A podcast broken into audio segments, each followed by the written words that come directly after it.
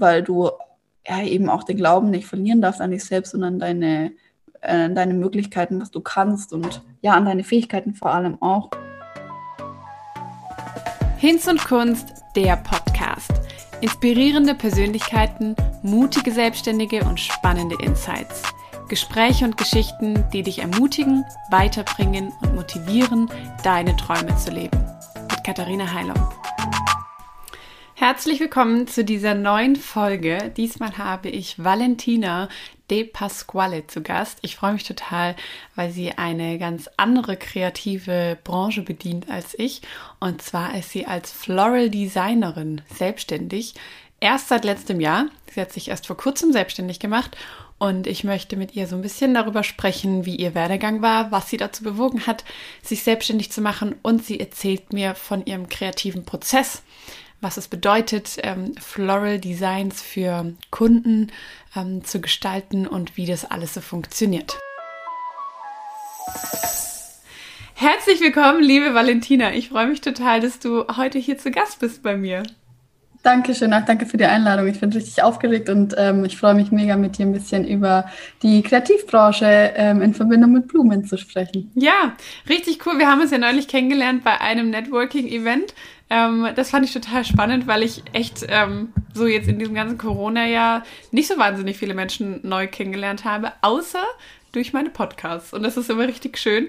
Ähm, und ich freue mich total heute mit dir ein bisschen über deine Branche zu sprechen. Du bist ja Floral Designerin bist auch ähm, genau. aus Stuttgart und hast dich letztes Jahr selbstständig gemacht als Floral Designerin. Magst du uns mal kurz erklären, was eine Floral Designerin überhaupt macht? Ja. Also der Beruf Floral Designer ist im Ausland eigentlich relativ bekannt und weit verbreitet, würde ich jetzt mal sagen, vor allem in den USA und auch in England und sowas, Australien auch ganz gut aufgestellt. Aber hier in Deutschland ist es nicht so was super bekanntes, wie zum Beispiel der klassische Florist.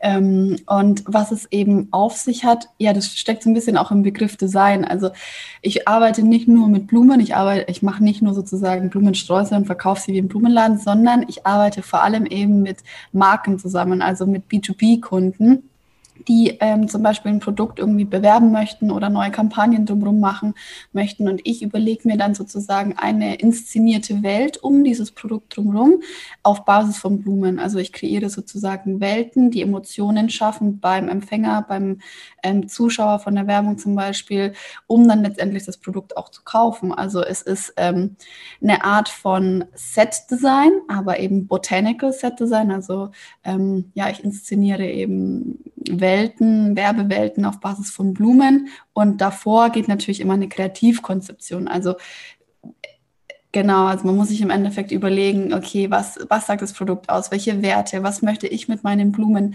vermitteln? Welche Emotion soll ankommen? Also da steckt ein bisschen mehr Kreativarbeit. Ich sage jetzt mal wie in einer Agentur zum Beispiel. Ähm, davor und dann natürlich auch eine ganz kuratierte Blumenauswahl. Also man geht nicht einfach auf den Markt und nimmt das, was es gerade so gibt, sondern man möchte ja genau eine Message transportieren und das sollen die Blumen eben transportieren. Und da steckt natürlich auch viel Recherche dabei. Okay, welche Blumen können wir verwenden, damit wir genau die Message transportieren? Welche Farbkombinationen? Ähm, was äh, genau, was soll eben auch visuell dargestellt werden? Deswegen muss man sehr, sehr auch auf Design und Ästhetik achten betrachten, in Kombination natürlich mit der Kreativkonzeption und ähm, der Zusammenarbeit mit dem Kunden. Und das ist im Endeffekt der Oberbegriff Floral Design, ähm, aufgetrennt in äh, Botanical Set Design, zum Beispiel bei Filmproduktionen oder Fotoshootings. Ähm, aber natürlich auch, wenn zum Beispiel ein Kunde ein Event machen möchte, ein Markenevent, oder wenn wir es nochmal eins runterbrechen auf B2C, also wirklich mit Privatkunden zusammenarbeiten. Wenn jemand eine Hochzeit macht, dann möchte die Person oder die Braut und das Brautpaar natürlich auch was ganz Spezielles und auch das wird wieder ausgearbeitet und ähm, auf Wünschen natürlich der Braut und des Bräutigams irgendwie umgesetzt. Und ähm, ja, das ist sozusagen yeah. der Oberbegriff dafür. So, jetzt haben wir schon wahnsinnig viel ähm, über Floral Design gehört. Richtig interessant. Wir steigen da auch gleich noch mal ein bisschen tiefer ein. Mich würde mal vorher noch interessieren, ähm, wie deine berufliche Laufbahn vorher war. Du bist ja erst seit letztem Jahr selbstständig. Du hast dich mitten in der ja. Pandemie selbstständig gemacht. Ähm, Und du bist 26 Jahre alt, das heißt, du hast auch eigentlich gerade noch so, sag ich mal, dein Studentenleben hinter dir.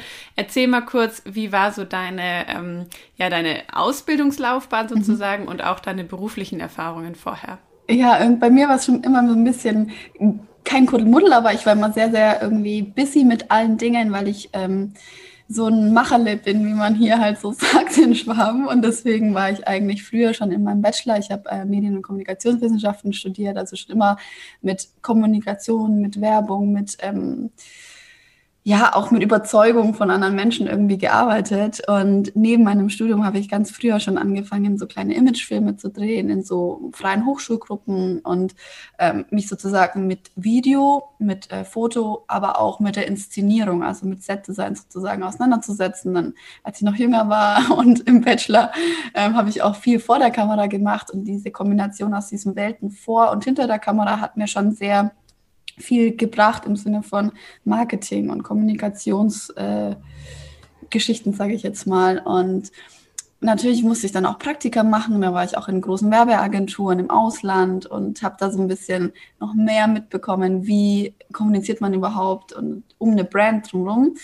Ähm, und irgendwie bin ich so ein bisschen abgedriftet dann, als ich meinen Master fertig studiert hatte und bin so ein bisschen in die Industrie gerutscht. Also ich war in der Automobilindustrie, ich war aber auch bei ähm, Getränke, in der Getränkebranche unterwegs und habe viel mit Sponsoring und Brand Partnerships zu tun gehabt und ähm, das bedeutet aber natürlich auch, okay, wir sponsern, wir arbeiten mit einer Marke zusammen und möchten die irgendwie so ein bisschen ähm, vertreten, möchten die äh, ja, an, ja in die Welt raustragen sozusagen. Mhm. Und ähm, dann bin ich tatsächlich nach meinem Master fest äh, im Automobilkonzern gelandet, auch in der IT-Branche. Und es war, ich sag mal ganz ehrlich, nicht das Erfüllendste für mich persönlich, weil ich eigentlich ja voll der kreative Macher bin, der irgendwie mhm.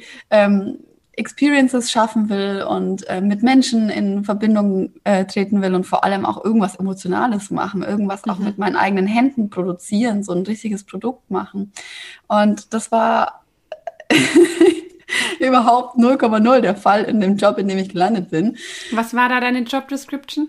Ähm, ich war da Contract Manager. Also ich habe mich wirklich mit Vertragsmanagement in der IT, ähm, also mit Soft und Hardware habe ich mich beschäftigt, global für äh, den Automobilkonzern. Ähm, und ja, ich habe kein IT studiert, ich bin kein ITler, ich habe auch kein Jura studiert, auch kein Wirtschaftsjura, gar nichts in dem Falle. Und irgendwie bin ich da gelandet und musste mich dann erstmal ähm, in der IT-Welt und ähm, in Kombination mit Vertragswesen natürlich zurechtfinden. Und natürlich geht's, wenn man sich einarbeitet, aber es ist, schlägt nicht das Herz dafür. Und ich muss ganz Aber wie bist sagen, du überhaupt an den Job gekommen, frage ich mich. Also man bewirbt sich doch nicht auf so eine Stelle, wenn man damit gar nichts zu tun hat. Ich sag's dir ganz ehrlich, das war mega der Fail eigentlich, weil ähm, die Stelle war als Contact Manager ausgeschrieben. Also Contact, ich dachte, cool, Brand Partnerships und äh, irgendwie mit ja. anderen Marken zusammenarbeiten, Kontakte knüpfen, Netzwerk aufbauen, bla bla, aber das da hat das R gefehlt. Da hat einfach das R gefehlt. Nein. Und ähm, dann habe ich mich beworben und die haben mich angerufen und irgendwie ging das Schlag auf Schlag, alles super schnell in dem Tag, haben die gesagt, ja, wir nehmen nicht. Und ich so, hä, aber worum geht's hier überhaupt? mir war es dann im Endeffekt egal, weil ich saß dann noch im Schlaf hier an meiner Masterarbeit, während ich das Interview geführt habe, das Bewerbungsgespräch, und die haben mir den Job zugesagt. Und dann dachte ich so, ja gut, dann mache ich das jetzt halt mal. Wenn es scheiße läuft, dann kann ich mich ja immer noch umorientieren. Ja, Ach, und, krass. Aber das war im Endeffekt auch eine Kurzschlussreaktion, weil ich hatte meine Masterarbeit noch nicht mal abgegeben und ich hatte schon den Job zu sagen. Und ich glaube, so dieses, diese mhm. Sicherheit zu wissen, was danach direkt mhm. passiert, war vielleicht einfach so ein bisschen mhm. verlockend. Und ich dachte mir, so schlimm kann es ja nicht werden. Aber es wurde schlimmer. und deswegen, ähm, aber ich sag's ganz ehrlich, das war wirklich, wenn das nicht passiert wäre, wäre ich heute nicht selbstständig und hätte niemals diesen, mhm. diesen Schritt gewagt und ähm, mich auch wirklich intensivst über Wochen und Monate damit auseinandergesetzt, was will ich im Leben eigentlich machen, was mhm. gefällt mir, was ist meine Leidenschaft und was kann ich vor allem. Mhm. Und ähm, deswegen finde ich das gar nicht mal so schlecht, dass das alles so gekommen ist. Mhm. Und auch Kam das irgendwann raus? Also hast du irgendwann quasi mit deinem Team oder deinen Vorgesetzten so, übrigens, ich dachte, es wäre Contact. nee, oh Gott, das, also vielleicht hätte ich es gemacht, wenn die vielleicht ein bisschen lockerer und cooler drauf gewesen wären, aber das waren schon die klassischen ITler, sage ich jetzt mal. Und mhm. ich war da eh ein junges Mädel, ähm, oh frisch Gott. aus der Uni, voll ambitioniert, irgendwie Bock auf coole Sachen, auf Sachen, um Sachen zu bewegen und so. Und dann Aha. kommst du halt in so eine festgefahrene 55 plus Altersstruktur, ähm, mit die alle Klischees dieser Welt, was Agila äh, betrifft, ähm, eben auch erfüllt hat. Und deswegen, ich habe mich da schon ein bisschen zurückgehalten, sag ich mal so. Mhm. Ich habe mich in die Welt, ähm, irgendwie habe ich mich da angepasst. Ja, aber wann aber, hast du festgestellt, dass es gar nicht Contact Management ist? Ja, eigentlich direkt im Bewerbungsgespräch. Und ich dachte mir auch okay. so, okay, what the fuck, was wollte ich eigentlich von mir? Ich check gar nichts. von irgendwelchen Verträgen gesprochen. Aber das Ding war, ich hatte, als ich noch Werkstudentin bei Porsche war, habe ich eben auch zwar viel mit Brand Partnerships gemacht, aber die müssen ja auch vertraglich geregelt werden. Das heißt, mhm. ich hatte schon viel zu tun mit Verträgen und mhm. das habe ich halt auch erzählt. Und dann dachten sie, ah ja, super, die kann Verträge, die kann gut mit Legal arbeiten und so weiter. Und ähm, das, das war eigentlich so ein bisschen alles Zufall und irgendwie hat sich das dann so ergeben und ich habe es gemacht und äh, ja. es war ein, es war, ich sag mal, eine schwierige Zeit und, mhm. ähm, und das war aber wirklich gut, weil letztendlich hat mir das überhaupt erstmal, ich sage jetzt mal, die Augen geöffnet, um mhm. zu sehen, hey, was, was willst du eigentlich machen in deinem Leben? Mhm. Willst du einfach irgendwie irgendwas machen, Hauptsache einen Job oder was, was dich erfüllt und vor allem auch, ähm, womit du Menschen irgendwie berühren kannst und mhm. Ja, das war so ein richtiger Augenöffnungsmoment. Ja. Und wie kam es dann dazu? Also, was ist quasi passiert, dass du gesagt hast, so und jetzt kündige ich und mache mich selbstständig? Also, ich habe tatsächlich war das ja eigentlich während Corona und dann kam ja die Kurzarbeit und ich war teilweise sogar auf äh, Kurzarbeit null. Also, ich habe Tage, Wochen gar nicht 0,0 gearbeitet und das, die Zeit habe ich genutzt, so diesen Stillstand habe ich genutzt, um mal so ein bisschen in mich reinzuhören, auch weil es mir da gesundheitlich nicht so ganz so gut ging. Und ich habe so versucht zu hinterfragen, wo kommt es eigentlich her? Kommt es von meiner Psyche? Whatever.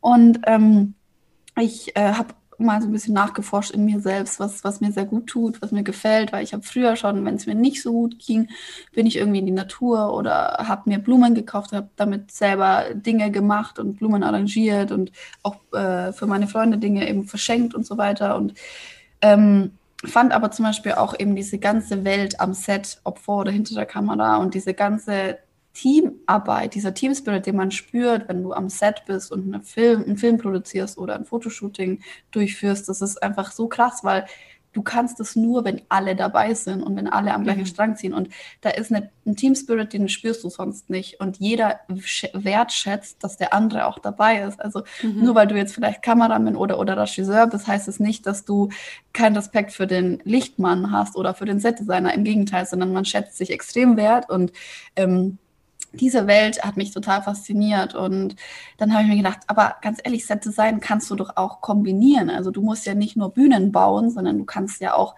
auf einer anderen Ebene um andere mhm. Dinge zu kommunizieren, das zu ma machen. Und dann habe ich mir eben überlegt und vor allem auch viel recherchiert ähm, und die Inspiration auch viel vom Ausland eben bekommen ähm, und habe dann gesehen, hey, ich kann mit Blumen genau das machen am Set, was mir eigentlich gefällt. Und diese Kombination von Floral Design am Set, also sozusagen Botanical Set Design, hat mich so fasziniert, dieser Gedanke. Und ich ich habe ja nie eine wirkliche Ausbildung zur Floristin oder so gehabt, deswegen mhm. dürfte ich mich jetzt auch nicht Floristin nennen. Im Gegenteil, das würde ich auch nicht wollen, weil die, die wirklich die Ausbildung machen, das ist eine harte Ausbildung. Also du stehst jeden Tag von morgens um fünf bis was weiß ich in der Kälte.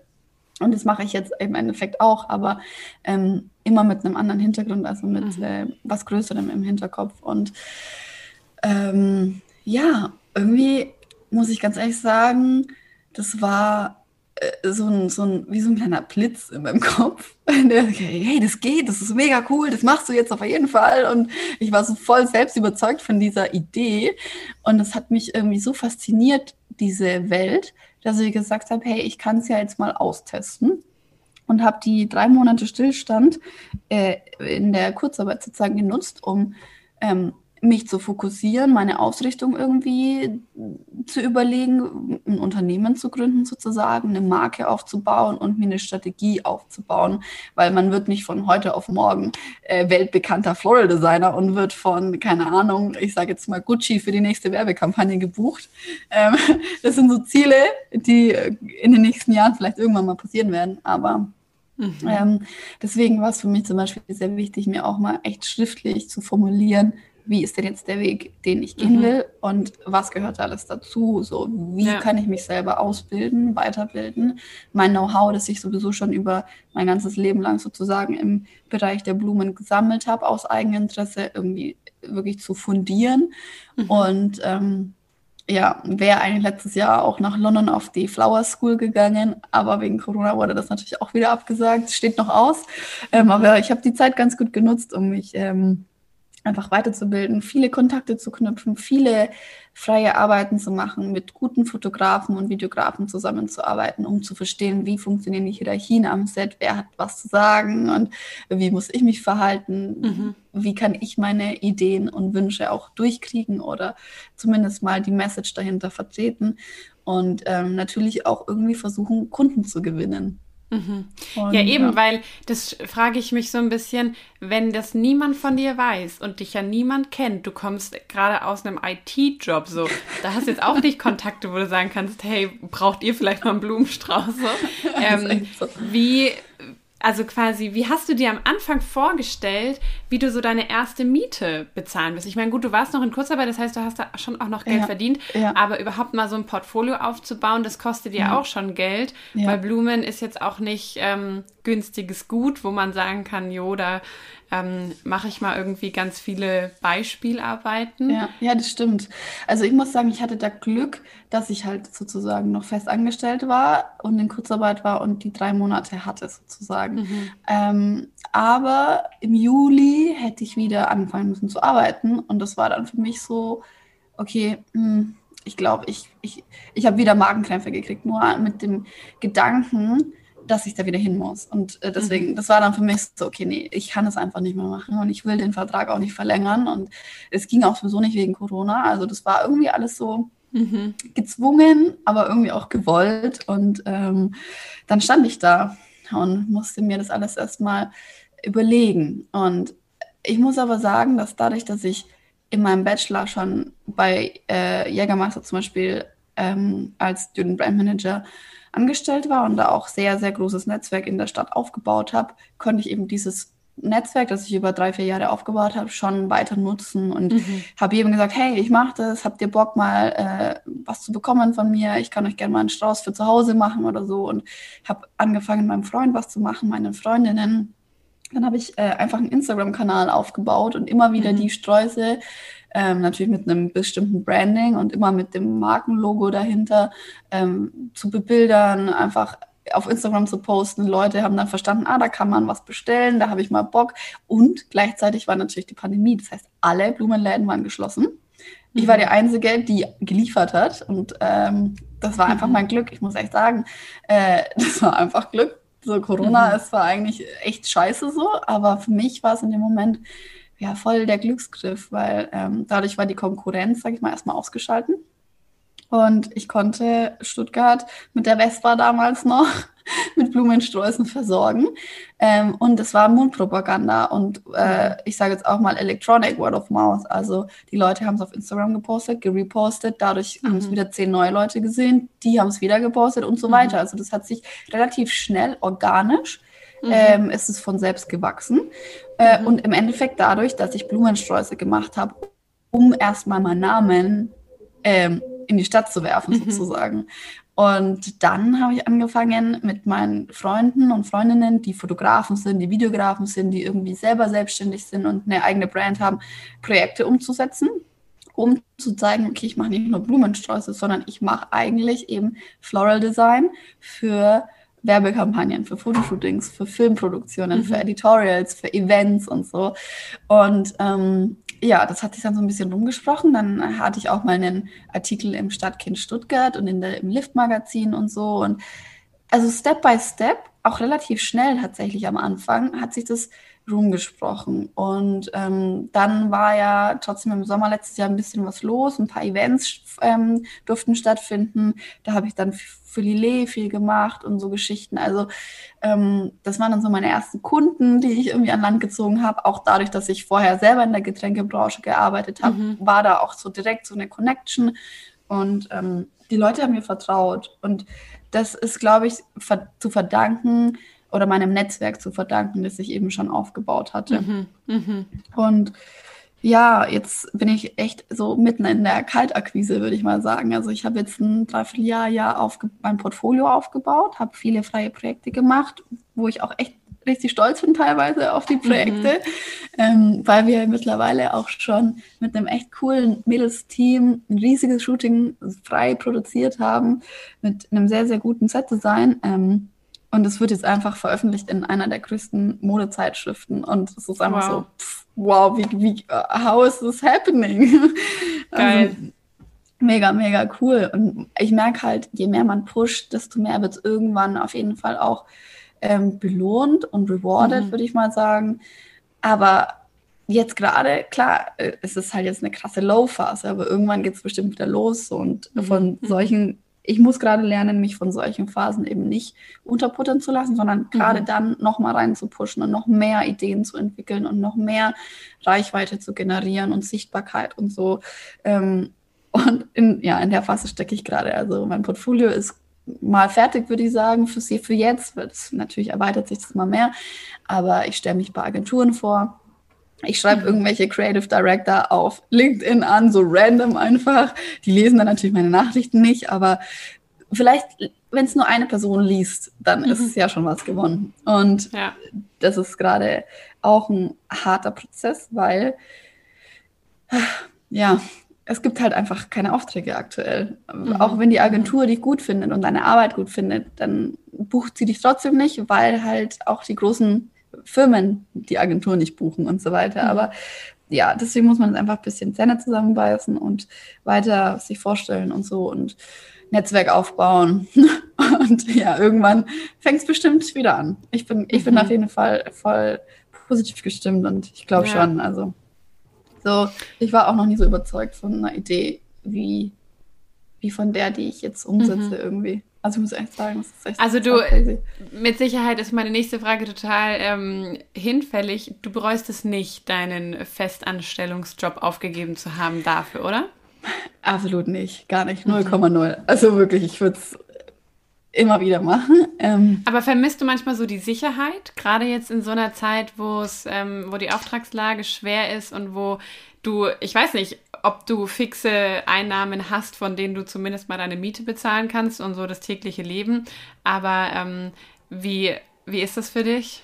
Ja, es ist schon ähm, mal mehr, mal weniger Struggle, muss ich sagen. Vor allem halt auch so dieser, diese psychische Belastung, wo du sagst, okay, fuck, wie, wie bezahle ich jetzt das? Wie bezahle ich jetzt das? Wie komme ich, wie wird es alles? Ähm, wird es nächsten Monat besser? Ja, nein. Du hast halt, du hast einfach keine Sicherheit. Und mhm. das ist aber einfach, wahrscheinlich wird es jedem Selbstständigen dieser Welt gerade so gehen wie mir oder von dir vielleicht auch. Und ähm, ich glaube, du musst einfach trotzdem weiterhin an dich selber so glauben mhm. und an mhm. deine Idee und dran glauben, dass jemand dich gut findet und deine mhm. Arbeit. Mhm. Und, ähm, und wenn es halt schwierig wird, so mit den Einnahmen, dann hat man hoffentlich Rücklagen. Ich zum Beispiel aus meiner mhm. Festanstellung, weil ich irgendwie schon geahnt habe, dass das nicht auf Dauer so gut gehen wird dort mhm. und ich mir halt einfach von Anfang an mein Gehalt anders eingeteilt habe und auch zur Seite gelegt habe und aber nicht irgendwie da, weil ich wusste, ich mache mich selbstständig, sondern eher, weil mhm. ich eine große Reise machen wollte. So, das war so ja. mein Plan.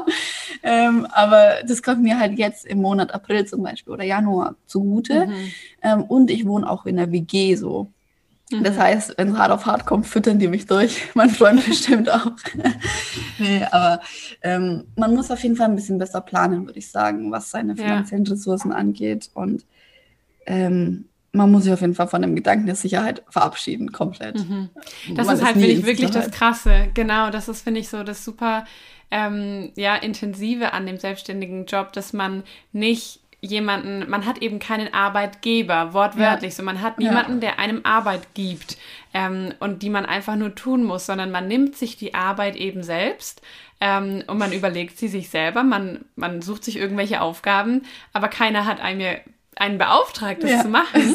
So. Das heißt, am Ende will es halt womöglich auch keiner bezahlen. Ja. Ähm, und das ist, finde ich, so der, die große Herausforderung. Aber wie du sagst, ich glaube auch, man muss so fest davon überzeugt sein, dass man das Richtige tut. Und das ist wahrscheinlich auch die, am Ende des Tages die einzige treibende Kraft, die uns voranbringt und wo wir sagen, wir bleiben trotzdem dabei, komme ja. was wolle so, wir finden irgendeinen Weg, um das weitermachen zu können. Ja, das glaube ich auch. Und ich glaube vor allem zu Phasen, wo man halt gerade echt weniger verdient, weil, oder halt gar nichts, weil gar keine Aufträge reinkommen, dann muss man halt noch kreativer sein. Mhm. Ich glaube, es ist auch okay, wenn man dann mal so einen richtigen ähm, Moment der Frustration hat. Das ist okay, mhm. aber man darf halt dann halt nicht versinken. So.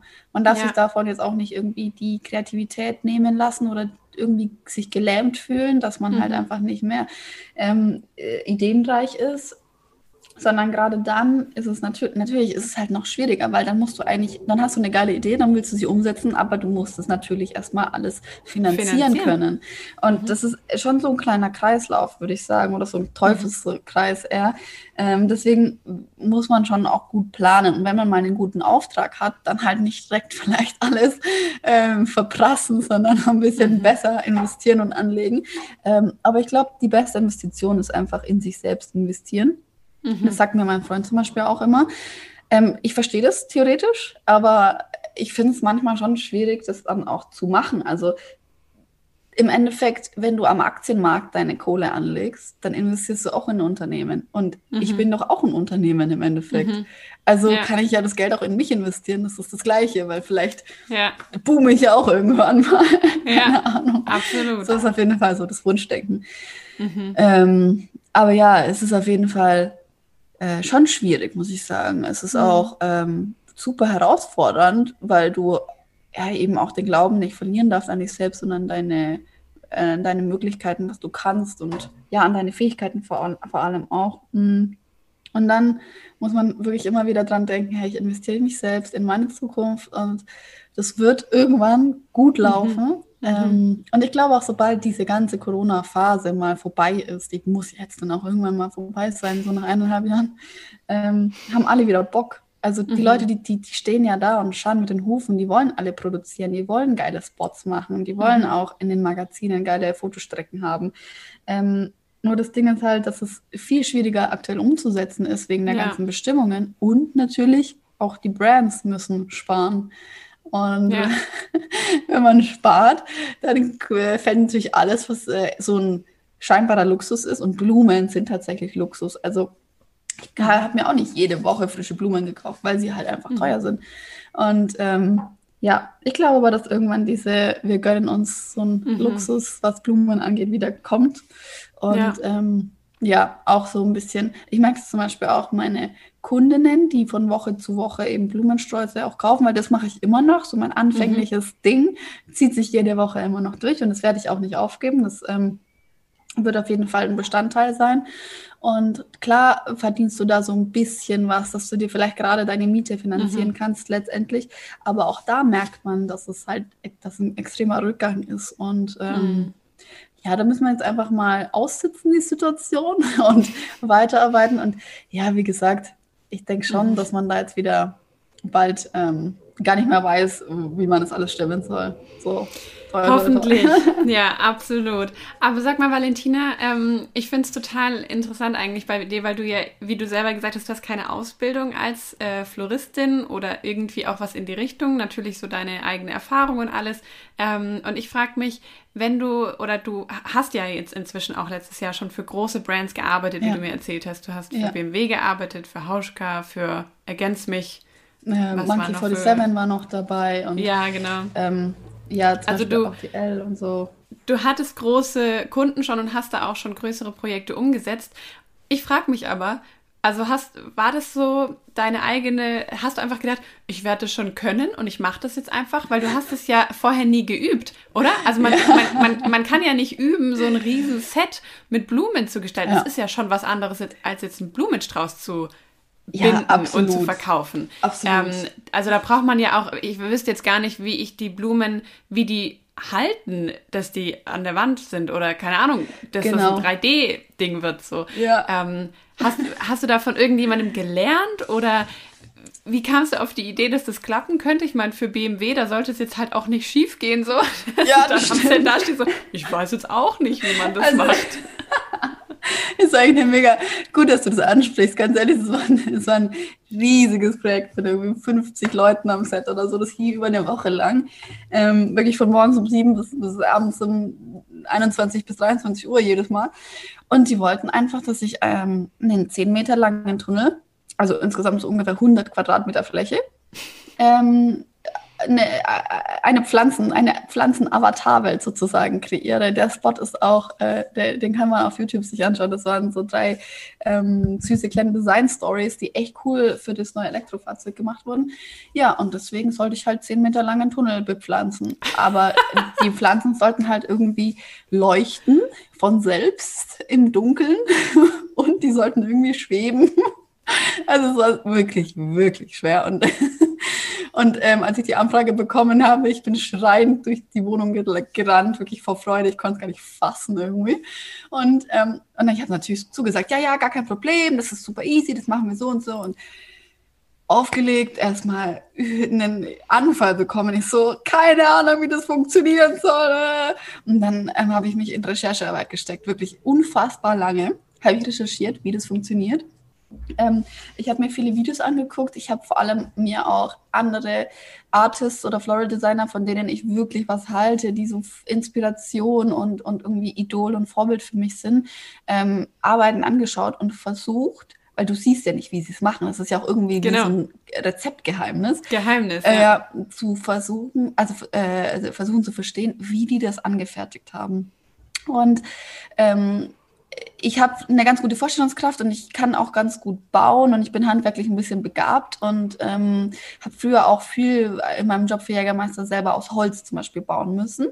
Deswegen konnte ich mir ganz gut vorstellen, wie man zum Beispiel, ähm, weiß ich nicht, einen riesigen Rahmen baut, der dann aber auch steht, um den dann wieder zu behängen.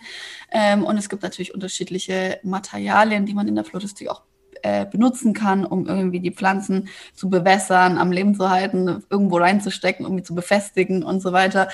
Ähm, und ja, da war natürlich, ich habe mir auch viele Bücher gekauft und äh, viele Videos angeguckt und deswegen wollte ich auch damals noch auf die London Flower School, damit ich mir da so ein bisschen noch mehr fundiertes Know-how aneignen kann. Ähm, aber letztendlich war das alles Eigenrecherche und ähm, ja, autodidaktisch beigebracht sozusagen. Aber und, du konntest es ja nicht ausprobieren vorher, nee, oder? Nee, konnte ich nicht. Ich war, du bist ans Set gegangen mit deinem Wissen? Ja, wie so ein blinder Passagier war ich da. Das muss jetzt funktionieren. Und es musste funktionieren. Und dann oh. Oh, kam ich an mit, ähm, ich wusste ja natürlich, ich habe ja viel mit Schnittblumen gemacht, aber noch nicht so wirklich viel mit Pflanzen. Und dann musste ich mir erstmal Supplier, Gärtner, alles Mögliche ähm, raussuchen und Zulieferer. Und dann habe ich eine richtig coole Gärtnerei gefunden, die auch Pflanzen vermietet. Und dann habe ich mir einfach fast 500 Pflanzen gemietet, einen Transporter gemietet, das da alles reingeklatscht, nach München gefahren, dann bin ich ans Set gekommen. Und dann sagt so der Regisseur, hm, ja, irgendwie wollen wir es jetzt doch nicht so ganz so haben, wir wollen es doch ein bisschen größer haben. Und dann war ich so, Leute, äh, aber größer können wir nicht machen, weil wir ja eigentlich nur so und so viele Plätzen haben. Und ähm, dann äh, war ich wieder am Set so, okay, was sagst du jetzt? Du kannst ja nicht sagen, das funktioniert nicht. Das geht ja nicht. Was denken die von dir? So, du bist doch ein professioneller mhm. Dienstleister. Mhm. Und ich natürlich wieder, ja, gar kein Thema. Wir machen das auf jeden Fall so, wie ihr es euch wünscht und bla bla. Same. Ähm, erstmal kurz aufs Klo gerannt, erstmal kurz tief durchgeatmet und mir halt überlegt, okay, du musst halt super lösungsorientiert sein und aber auch mhm. ganz schnell äh, kreativ denken ja, irgendwie hat es dann funktioniert, dass wir einfach die Pflanzen aufgeteilt haben, ähm, die Dinge, mit denen ich das an der Wand äh, fixiert habe, zerschnitten habe und dann einfach ein bisschen mehr verteilt habe und mit einem Tacker, mit einem Holztacker in die Wand getackert habe. Also es war wirklich crazy irgendwann und dann kommt natürlich der Zeitdruck auch dazu. Ähm, ja, aber es hat zum Beispiel dann letztendlich gut funktioniert und also ich bin auch immer noch im Lernprozess. Also ich lerne von Tag zu Tag immer neue Techniken. Ähm, ich schaue mir jeden Tag andere Leute an, wie die arbeiten, welche Blumen die verwenden. Und zum Glück hatte ich jetzt zum Beispiel schon das floristische Know-how, um zu wissen, wie lange hält welche Blume ohne mhm. mit Wasser, wie kann man die kombinieren, wie sind halt auch die Farbverläufe, weil zum Beispiel eine Pfingstrose, die ist pink und nach fünf Tagen wird sie weiß, weil einfach mhm. die Transformation ähm, macht es halt mit den Blumen so und das muss man aber halt wissen und dann mhm. bist du, bin ich natürlich auch am Set und mache Flower Care und nicht nur Customer Care, sondern auch Flower Care. Das heißt, ich stehe da mit einem riesigen Sprayer und das spray meine Blumen ähm, und schneide die nochmal kurz an und, und richte die nochmal kurz, weil das muss ja alles ein Gesamt im Bild sein. Das muss alles super mhm. harmonisch sein und ästhetisch und wenn das halt nicht ist, dann siehst du das. Also vielleicht sieht es ja, der Laie allem, nicht, aber ich halt. Aber vor allem auch, wenn du sagst, die Produktion ging eine Woche lang, die müssen ja am letzten Tag auch noch gut aussehen und am besten ja. noch genauso wie am ersten Tag, weil sonst sieht man ja in den Videos, dass plötzlich irgendwie das Setting anders aussieht. Ja, das ist aber zum Beispiel eben bei Pflanzen schon gut machbar. Da, ja, die stimmt. halten ja mhm. von sich selber. Aber wenn du halt, ich sage jetzt mal, eine dreitägige Produktion hast und die Blumen drei Tage halten müssen, wird es schon schwieriger. Da musst du dir dann halt Techniken überlegen, okay, mache ich die vielleicht irgendwie in Vasen und verstecke die Vasen unter Moos oder wird da Steckschaum benutzt, der halt nicht so umweltfreundlich ist, aber der würde halt funktionieren am Set. Ähm, mhm. Und ja, ich sage jetzt mal, bei Fotoshootings dauert es meistens einen Tag und das mhm. Hält alles easy aus, vor allem mhm. auch wenn man es am Set dann pflegt und so weiter. Ähm, aber du musst halt immer irgendwie Reserven dabei haben, mhm. was mhm. auch natürlich eine monetäre Geschichte ist, weil der Kunde sagt halt auch, ja gut, wenn es kaputt geht, das ist nicht mein Problem, weil du bist dafür verantwortlich so. Klar.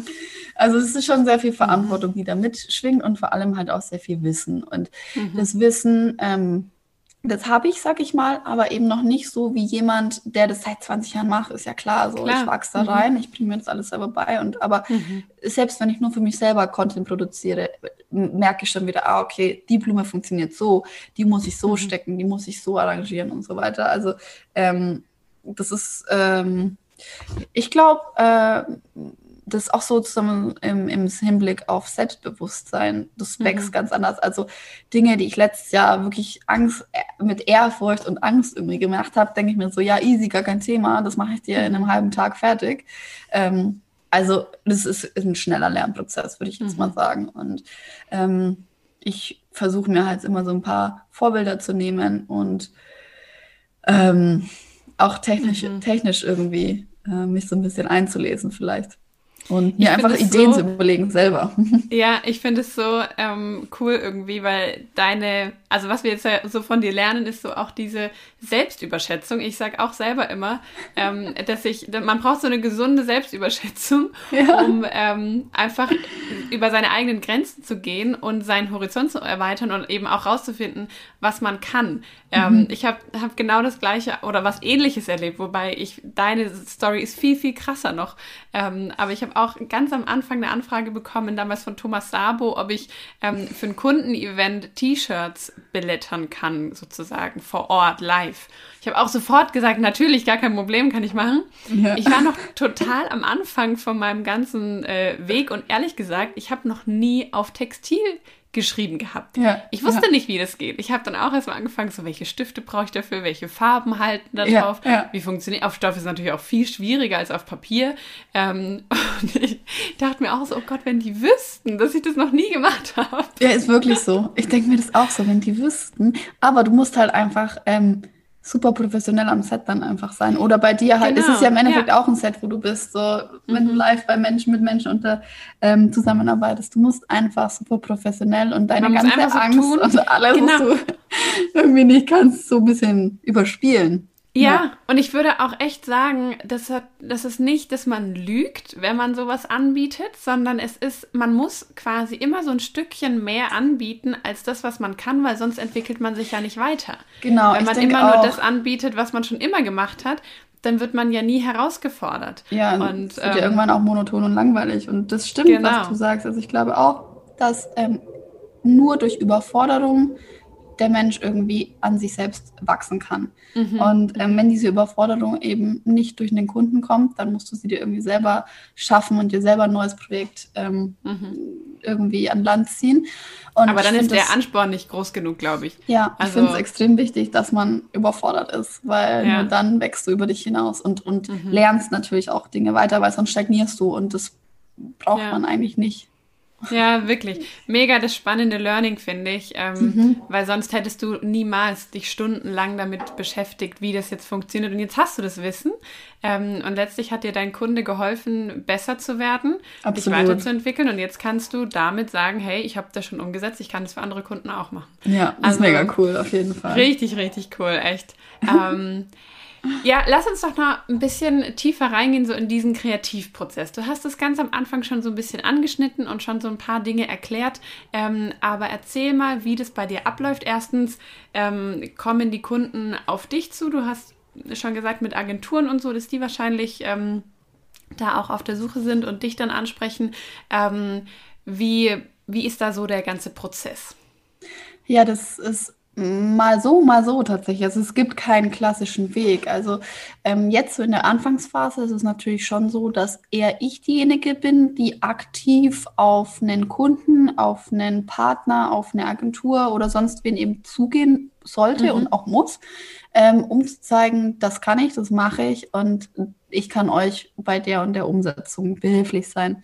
Ähm, ein Beispiel ist zum Beispiel, ich bin schon ein großer Fan von der Staatsgalerie in Stuttgart. Ich finde es einfach cool, was sie machen, welche Ausstellungen die immer haben. Und ähm, es gibt zum Beispiel eine aktuell tatsächlich, die heißt Mit allen Sinnen zum französischen Impressionismus. Und der Impressionismus lebt von Blumenmalerei im Endeffekt. Und ich dachte mir so, mhm. hey, wie cool wäre das, wenn ich die Bilder zum Leben erwecken könnte. Also wirklich das, was du da siehst, mit Blumen in der Staatsgalerie kreieren, dass die Menschen nicht nur das Gemälde, sondern eben auch die Blumenkunst sehen.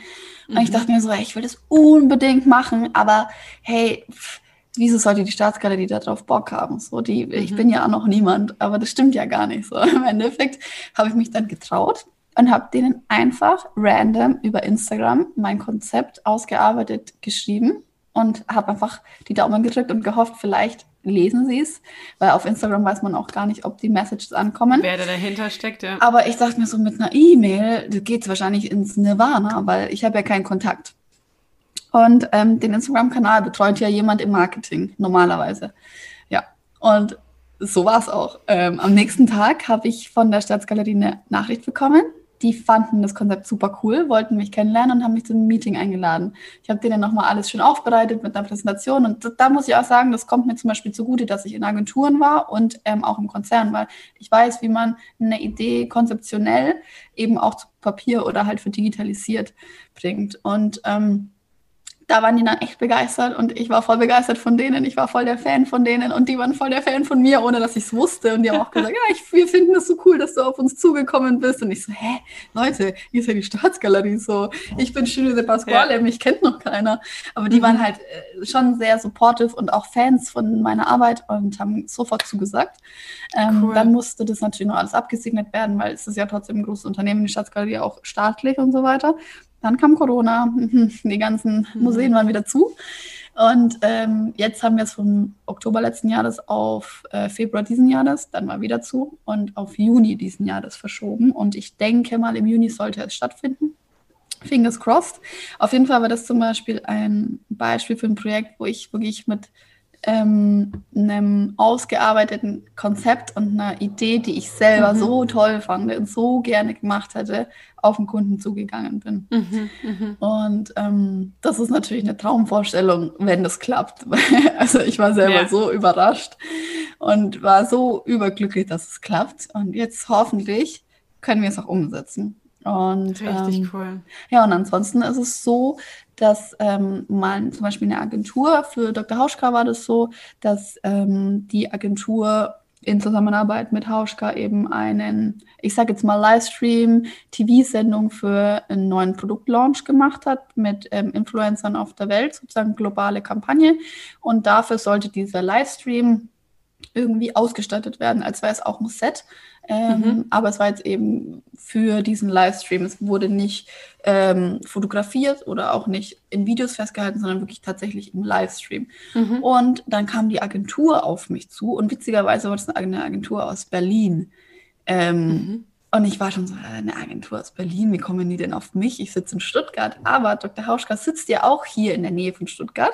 Und die eine, ähm, die für das Projekt verantwortlich war im Marketing bei Hauschka, die kannte mich über Instagram. Ach, witzig. Und dann hat die sozusagen der Agentur vorgeschlagen, hey, wir haben in Stuttgart den Blumenladen und die äh, Floral Designerin und den und den und den. Und dann hatte mich die Agentur angefragt und ich habe, ich war so glücklich, das könnt ihr euch gar nicht vorstellen, wenn so eine mhm. Anfrage kommt für Dr. Hauschka, das sind Produkte, die benutze Mega. ich selber. Ich liebe diese mhm. Marke. Und ähm, dann kam die Anfrage und ich habe sofort innerhalb am gleichen Abend, vielleicht war das auch ein bisschen weird, ich weiß es gar nicht, aber ich habe mich sofort hingesetzt nach der Mail, habe den Abend durch oder die Nacht durchgearbeitet, habe das Konzept entwickelt und am nächsten Morgen hatten die das schon. Und ich glaube, das war aber in dem Fall auch mein Vorteil, weil ich musste ja natürlich mich herausstechen zwischen drei, vier anderen Dienstleistern und meine Schnelligkeit in dem Fall, klar, ich bin selbstständig, ich bin super flexibel, ich muss niemanden mhm. um Bestätigung fragen mhm. und auch keine Freigabeschleifen machen. Ich habe es gemacht. Ich fand es okay, was ich gemacht hatte und mhm. habe es abgeschickt so. Und ähm, dann habe ich mit der Und die haben dir sozusagen Vorgaben gegeben und haben gesagt, wir, keine Ahnung, haben sie dir Farben vorgegeben oder Größe oder Genau, also wusstest, das, alle, am Anfang ist es meistens so, dass du ein Briefing bekommst, das noch relativ grob ist. Also die erzählen dir die Kampagne, das, was dahinter steckt, die Kampagne Flower Power. Ähm, und die wollten sozusagen alle Inhaltsstoffe aus diesen Produkten ähm, auch zeigen. Und zwar im echten Leben. Aber das war halt einfach Februar und im Februar wächst nichts in Deutschland. Weil die andere Prämisse war eben regional zu bleiben. Und dann habe ich gesagt, Leute, ähm, habe ich da sozusagen Empfehlungen ausgesprochen. Wir können in euren CI-Farben bleiben und das und das machen. Oder wir picken uns die Inhaltsstoffe raus, können aber nicht nur regional bleiben, weil im Februar wächst halt nun mal keine Kapuzinerkresse in Deutschland oder so. Ähm, und genau, und dann habe ich eben so die Pros und Cons dargestellt, habe unterschiedliche Empfehlungen abgegeben, habe ihnen erklärt, woher welche Blume kommt und welche Inhaltsstoffe überhaupt ähm, als Schnittblume sozusagen vorhanden sind. Mhm. Mhm. Und das fanden die mega, mega gut anscheinend. Das habe ich im Nachgang dann so ein bisschen erfahren. Und äh, da kam mir zum Beispiel eben mein Wissen, das ich mir jetzt über das letzte Jahr angeeignet habe, weil ich habe ein Jahr Blumenzyklus sozusagen schon mitgemacht und wusste dann, welche Blume gibt es, welche nicht. Und ähm, natürlich auch immer mit der Zusammenarbeit mit meinen Zulieferern, da kann ich mich natürlich auch nochmal informieren was die woher auch bekommen, weil viel kommt zum Beispiel auch aus Israel oder so. Und das wollten die dann halt nicht, dass sie gesagt haben, ah, nee, okay, dann verzichten wir lieber auf die Blume, aber bleiben halt regionaler. Genau, und ähm, das sind so die Briefings, die man dann bekommt. Es geht immer um Farbe, es geht um Zusammenstellung, es geht um die Message, die hinter der Kampagne steht. Und dann mhm. auf Basis von diesen Sachen ähm, entwickle ich ein Konzept um dann und bebildet es natürlich auch, gibt denen unterschiedliche Moodboards, damit sie sich was vorstellen können.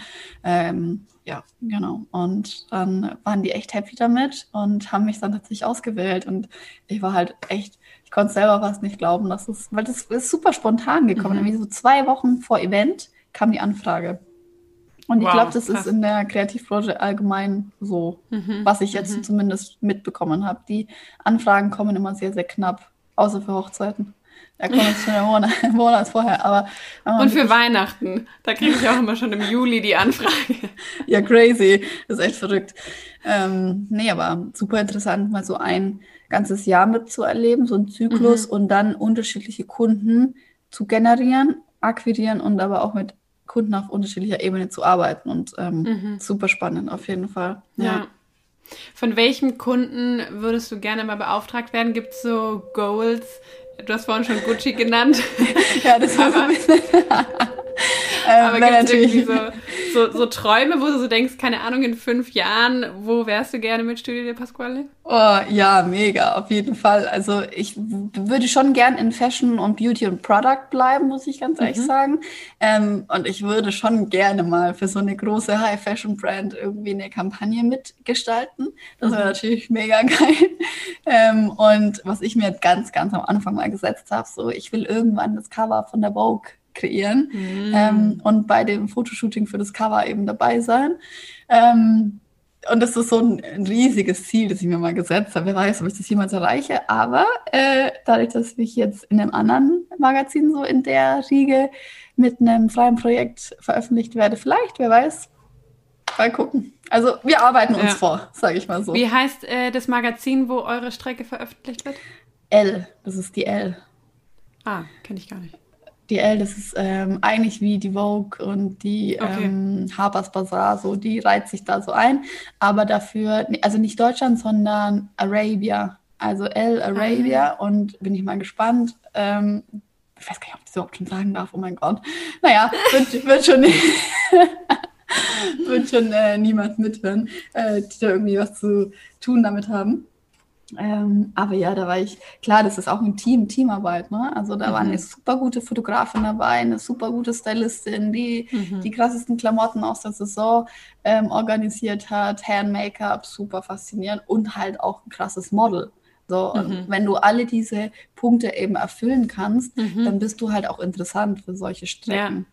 Ja, Weil, das heißt, ähm, bei ja. dir kommt es halt auch voll eben auf dein Netzwerk drauf an, dass du ja, eben nicht nur absolut. du alleine bist, sondern eben auch sagen kannst, hey, ich kenne auch einen Fotografen, ich kenne mhm. auch, gut, bei so Agenturen, die haben dann wahrscheinlich selber ihre ganzen Fotografen genau. und die Leute, aber trotzdem ist es ja für deine Projekte und deine eigenen Ideen auch voll gut, wenn du so ein bisschen ähm, Leute kennst, mit denen du das umsetzen ja, kannst. Also es ist immer mega gut, vor allem wenn du auch schon mit Leuten zusammengearbeitet hast und du weißt, es funktioniert gut. Mhm, ähm, mhm irgendwann hast du dein festes Team vielleicht sogar und dann ja, machst ja. du halt die Sachen nur noch mit denen und es fühlt sich mega cool an, weil du da halt totales Vertrauen dann hast mhm. ähm, und äh, ja, einfach blind das machen kannst, weil du denkst, mhm. okay, das kann nur gut werden mit den Leuten. Und ich muss auch sagen, ich hatte jetzt mit vielen unterschiedlichen Menschen, Arten und Typen und äh, Persönlichkeiten mhm. zu tun und diese ganzen Leute am Set oder in der Kreativbranche, sind alle so locker und offenherzig cool, und ja. cool, ähm, aber schon auch tough und rough auch. Also du kannst jetzt nicht so ankommen mit irgendwelchen Wehwehchen oder so oder mhm. sagen, oh, ich kann nicht mehr stehen. So, nee, das mhm. wird natürlich nicht gern gehört, sondern mhm. du musst halt schon Zähne zusammenbeißen und manchmal auch, keine Ahnung, 15, 16, 17 Stunden am Set stehen und durch eine 2000 Quadratmeter große Halle rennen. Das kommt jetzt natürlich Boah. nicht jeden Tag vor. Schade, aber ja. wäre cool so. Mhm. Mhm. ähm, ja, man muss auf jeden Fall schon ein bisschen hart im Nehmen sein, aber du hast immer diesen krassen Team Spirit und die Leute sind cool und lässig und man kann sich gut unterhalten und man hat Spaß am Set und ähm, zumindest mit denen, mit denen ich jetzt zusammengearbeitet habe. Ich weiß mhm, nicht, mhm. ob das immer überall so ist, aber wünschenswert wäre es natürlich. Und mhm. da habe ich jetzt bis jetzt echt nur gute Erfahrungen gemacht und ähm, auch sehr jung, also relativ ja. junge Leute immer unterwegs, ja. War cool. Super cool und super interessant. Echt. Ich finde es total schön, wie du uns jetzt so einen Einblick gegeben hast in dieses Feld des Floral Designs. Danke für deine ganzen ähm, ja, Blicke hinter die Kulisse. Ich finde, ähm, dass jetzt so dieser Begriff Floral Design irgendwie nochmal viel klarer ist und dass man es auch voll gut abgrenzen kann von eben Floristik. Ähm, mhm. Und ich bin mir sicher, dass ich nicht die Einzige bin, die das zum ersten Mal, also gut, wir haben uns ja neulich schon kennengelernt, aber da habe ich zum ersten Mal den Begriff Floral Designerin gehört. Ähm, ja. Ich wusste einfach tatsächlich nicht, dass es das gibt. Von daher, ich finde es mega gut, dass du das machst und dass du da diese Nische besetzt. Und ich glaube, dass du deine Ziele erreichen wirst und dass deine Träume Wirklichkeit werden. Und oh, ähm, freue mich voll dich weiter so, also weiter von dir mitzukriegen, was so passiert und wünsche dir da echt alles, alles Beste. Das ist richtig, richtig lieb von dir. Dankeschön. ja, das kann ich nur zurückgeben. Also ähm, ich finde auch vor allem, wenn man da irgendwie ein junges und ein Unternehmen gegründet hat und in der Kreativbranche unterwegs ist, da ist es immer so gut, wenn man einfach sich supportet, weil mhm ja, das ist einfach äh, schon ein bisschen eine andere Welt als diese, ich nenne es jetzt mal harte Wirtschaftswelt oder harte mhm. Konzernwelt, mhm. wo jeder so sein eigenes Ding backt, sein eigenes Süppchen mhm. kocht oder wie man da sagt. Mhm. Ähm, deswegen finde ich es mega schön, dass du da auch so ein, so ein Mindset hast. Absolut, ja, richtig cool. Vielen, vielen Dank für deine Zeit, dass du Danke sie dir genommen hast, mit mir zu quatschen. Ähm, und genau, ich freue mich, wenn wir uns wieder bald sehen und hören. Ich mich auch. Vielen, vielen Dank für das Gespräch und es war richtig toll, hat mir Spaß gemacht. Vielen Dank fürs Zuhören. Ich hoffe, du konntest was für dich mitnehmen und gehst inspiriert und motiviert aus diesem Podcast heraus. Ich freue mich aufs nächste Mal.